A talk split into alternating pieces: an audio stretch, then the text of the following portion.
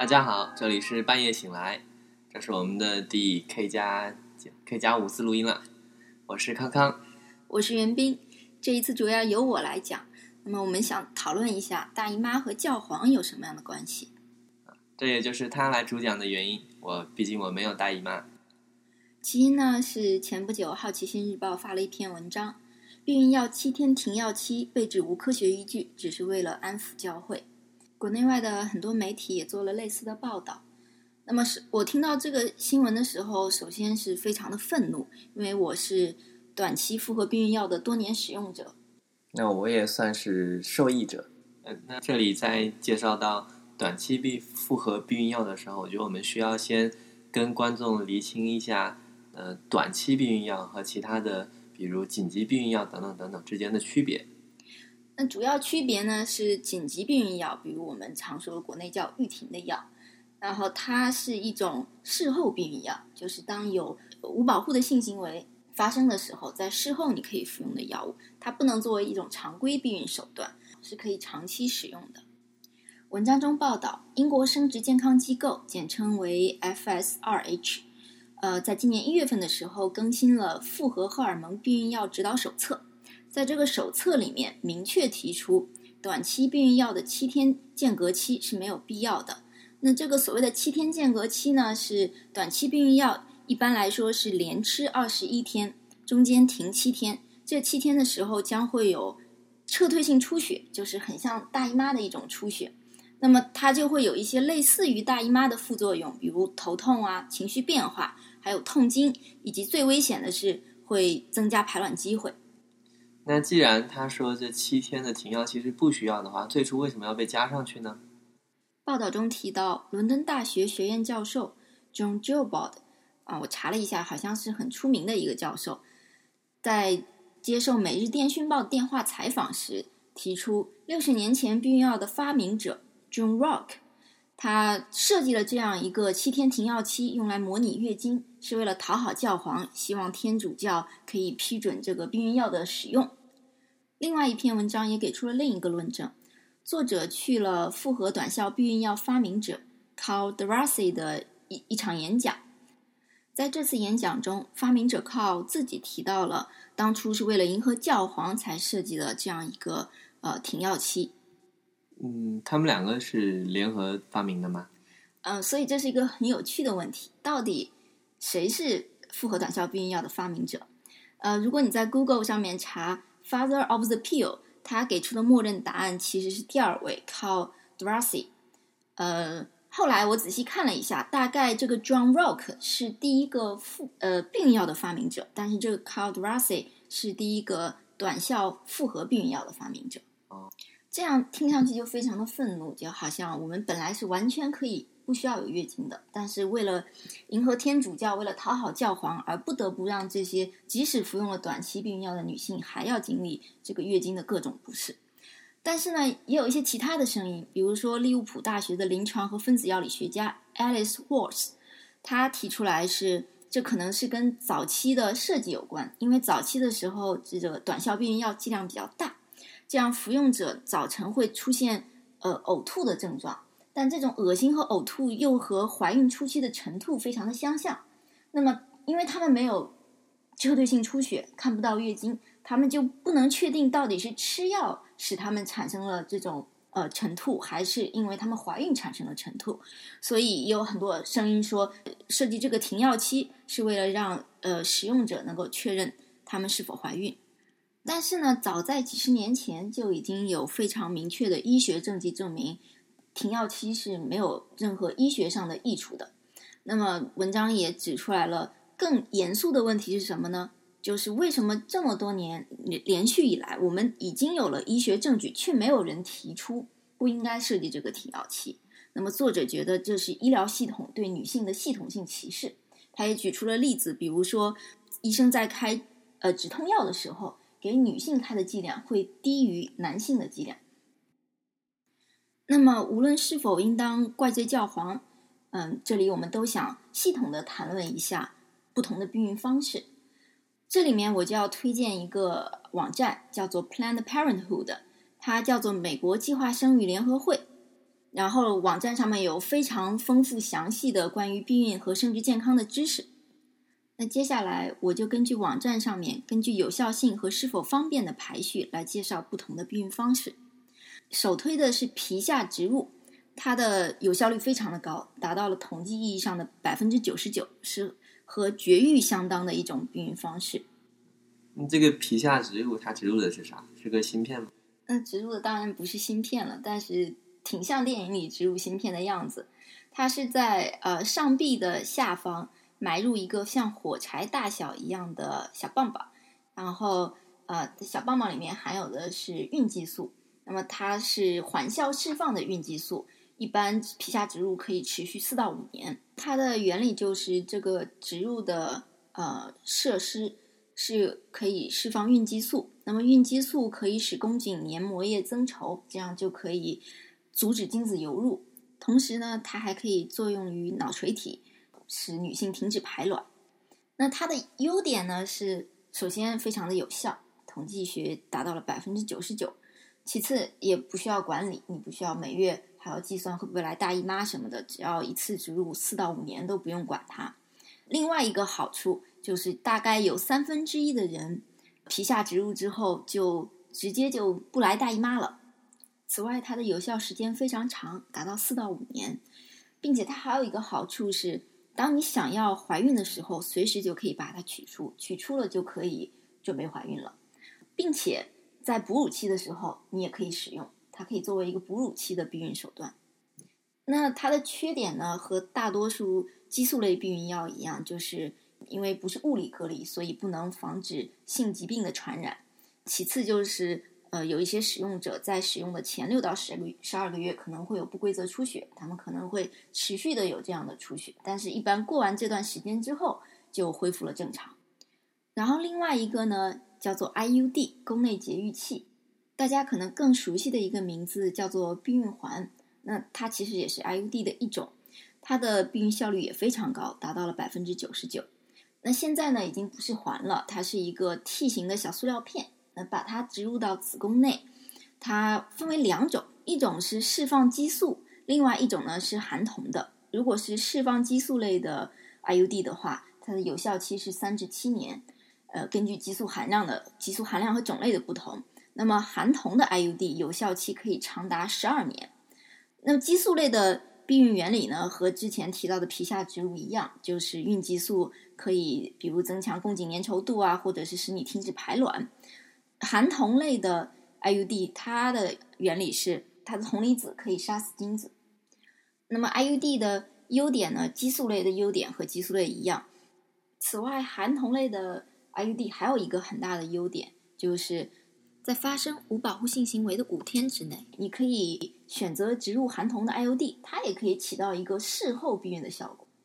那激素类 IUD 的缺点和我们之前提到的一样，比如不能。呃，防止性传染疾病的传播，它也有可能会引起前几个月会引起不规则的出血。含铜类在我看来可能缺点更多一些，因为它有可能会引起经血过量，以及使痛经更加严重。接下来的几种避孕方式，避孕针、阴道环还有避孕贴，它们有效率都是相当的高的，但是我不想在这里多做介绍，因为它们非常的贵。避避孕贴是啥？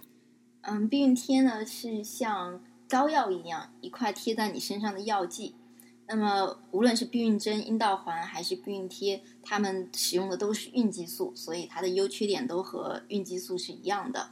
但是这三种避孕方式呢，对我来说就是太贵了，太麻烦。就比如避孕针需要每三个月打一次，阴道环要每月换，然后避孕贴要每周都需要更换。所以，无论从呃金钱的花费或者是精力的消耗上，都。不是我的首选，呃，但是如果有兴趣的话，大家可以到 Planned Parenthood 的网站上看他们更详细的介绍。那么接下来就是我最希望详细介绍的，我们本期话题一开始提到的短效避孕药。呃，现在我们提到短效避孕药，大部分指的是复合短效避孕药，它的有效率呢是百分之九十一，听上去好像不是特别的高，因为之前的几种都达到了百分之九十九。但是我想指出来，这里面是统计学上的百分之九十一，它是包括了呃女性自身使用不当而造成的避孕失败。那么，如果你严格按照它的说明书去服药的话，它的理论避孕率和前面是一样的，都是激素类的百分之九十九。它的服用方式就是要每日一片，连服二十一天。那么现在的你能买到的短效复合避孕药都是需要有七天的停药期的。和之前的激素类避孕药不同的是，短效避孕药一般是复合激素的避孕药，它既含有孕激素，又含有雌激素。那它的原理呢，主要是阻止排卵，此外也有孕激素的可以增强宫颈粘稠度、阻止精子进入的优点。短效复合避孕药的优点就是，首先有效率非常的高，当然前提是你要按照说明书来服用。其次是它可以减少经血，还可以减缓痛经，所以我听说是有些医生在治疗炎症痛经的时候也会开短效复合避孕药。它还可以控制多囊性卵巢综合征。降低子宫内膜异位以及卵巢癌和直肠癌的风险，听上去有非常多的健康上的益处，并且它还有一个优势是可以精确的控制经期。那么我个人的体验是，比如说要参加呃一些跑步比赛的时候，然后正好计算出那个时候来大姨妈，那我可能就会不停药一直吃下去，这样我就可以避免在有剧烈运动的时候还会有月经。对我好像也听说是有一些运动员或者是。呃，可能学生的话，然后他们就主动吃这个来调整这个自己的经期时间，以那个避开一些大赛或者大考试等等的影响。哎哎，那这里我有一个问题，那如果说这个短短期避孕药，它呃它的最后一周不是必要的话，它是吃三周然后停一周，那么如果它变成了连吃四周，那我们怎么怎么能够通过它去调整你的经期时间呢？那就不需要调整啊，一直不来月经啊。啊，优点有很多还没说完，比如它还可以治疗痤疮，有些医生会给重度的痤疮患者、女性患者开避孕药用来治疗。它也有可以，如果想怀孕的话，可以随时停止吃药，并且立即受孕的好处。那说到这个七天停药期，那么我发现 Planned Parenthood 这个网站早在这个新闻爆出来之前，他们就提出了。可以三个月连吃的这种吃法，这样的话，每年就只有四次月经。就是说，那个时候其实 Planned Parenthood 已经在建议大家可以避过这个七天停药期。呃，短效避孕药的缺点有什么呢？首先，最主要的就是漏服带来的危险。漏服的话，就有可能怀孕，并且在服药的不同时期，怀孕呃漏服产生的。影响也不一样，在初期呢，影响会比较大一些，但是最后一周漏服的话就没有太大的影响。此外，还有一些在我看来不是特别严重的缺点，比如它有可能降低性欲，然后经期之间会有点滴出血，但是出血量非常的少。然后有些女性在使用的前两到三个月可能会产生头痛等症状，但是适应之后症状就会消失。或者你可以选不同配方的短效复合避孕药，但是它和之前提到的只有孕激素的避孕药不同。如果想在哺乳期服用的话，需要等待三个月之后。这主要是因为雌激素可能会影响哺乳期。那此外还有一些在我看来是非常不靠谱的避孕方式，比如算安全期或者体外射精，那它基本上在我看来是一个概率事件。最后呢，我还想来谈一谈 Planned Parenthood，就是我们说的美国计划生育联合会。它的成立早在一百多年前，一九一六年，由三位女性成立，是美国首间设立的避孕诊所。那么它的成立者还经历过被捕，那么这些事件还还影响了法律的修改。但是呢，这三位女性是反对堕胎的。因为他们觉得，如果避孕做得足够好的话，是没有必要堕胎的。Planned Parenthood 和美国堕胎权的历史可以说是呃有很多联系的。那么，第一个非常出名的案件是一九七三年的 Roe vs Wade，起因是因为一九六九年的时候，一位德州的女服务生，她化名为 Roe，意外怀孕了，然后她想堕胎，但是那个时候德州的堕胎法。规定只有被强暴之后才可以堕胎，那么她因为没有警方报告，所以不能去堕胎。所以他就想去地下堕胎诊所，但是呢，地下堕胎诊所又被查封了，所以次年他就起诉了代表德州达拉斯县司法长官，也就是案件名字里的 Wade，他起诉德州禁止堕胎的法律侵犯了他的隐私权，官司一直打到了呃联邦最高法院。一九七三年的时候，联邦高院承认了妇女的堕胎权受到宪法隐私权的保护。并且他还提出了一个非常重要的三阶段标准：前三个月的时候，孕妇和医生可以通过讨论决定是否堕胎；那三个月到六个月的时候，政府需要限制堕胎行为，但是这个时候他应该首先考虑母亲的健康安全；六个月以后，除非母亲的生命或者健康遭遇危险，否则政府应该是禁止堕胎的。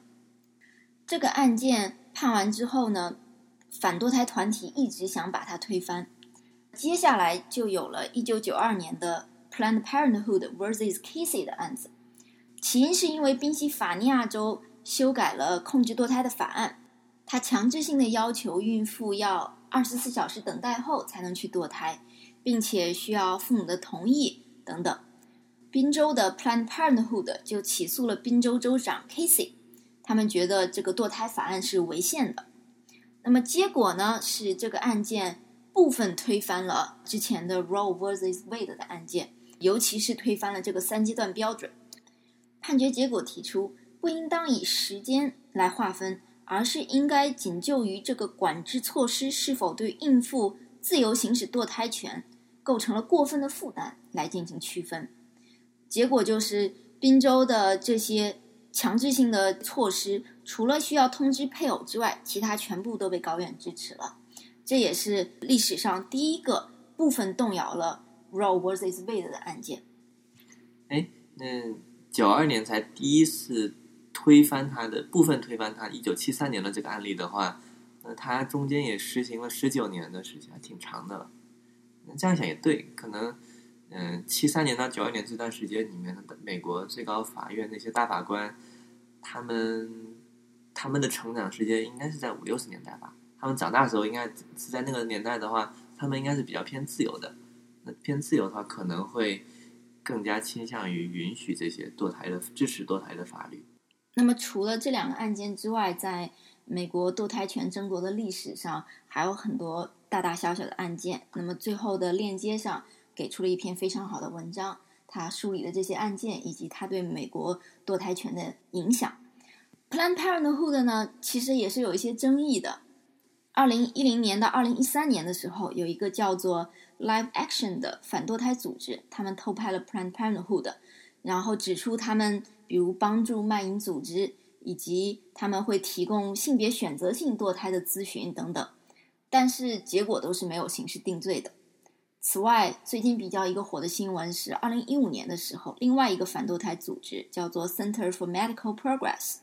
也是头牌，他们注册了一个虚假的生物科技公司，向 Planned Parenthood 购买婴儿器官，说是用于做于实验。他们的这个剪辑视频里面就提到了，比如说 Planned Parenthood 的医生会根据他要求的组织器官进行手术上进行一些操作。他们还指责 Planned Parenthood 贩卖婴儿器官，因为是要收费的。但是 Planned Parenthood 声称他们这些都是合法的行为。并且这个视频是经过剪辑的。此外呢，Planned Parenthood 还发生过，比如被反堕胎分子纵火，也发生过不止一次的枪击案等等。可以说，这个组织还是在这个组织工作还是比较危险的。我自己呢也去过 Planned Parenthood 去呃续我的短期复合避孕药的处方。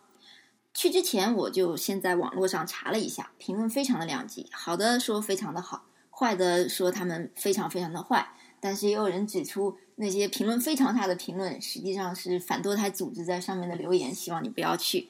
那不管怎么样，我还是想体验一下，我还是去了。我的感受呢是，它的设施不是特别的豪华，但是我这么比较是和校医院比较的，这么说来的话，基本上没有什么医院的设施比校医院豪华了。但医生并不是很热情，此外它的价格也并不是很便宜。嗯，这时候要提一下，如果想在美国开短期避孕药的处方药的话，其实有很多网站提供这样的服务，价格也不是很高。但是如果我以后有怀孕的计划，需要产检，或者是想要呃换一种避孕方式的时候，我还是会首选 Planned Parenthood，因为觉得它还是比较专业的。这一期呢，我们就聊到了这里，你有什么感想吗？嗯，好像也没有什么感想，就是就是开了开眼界。那我是觉得呢，希望女性通过不同的渠道多了解一些生殖健康知识，可以更好的规划自己的生活，也知道用什么样的方式来保护自己。那这期就到这里啦，祝大家新春愉快，猪年大吉，再见，再见。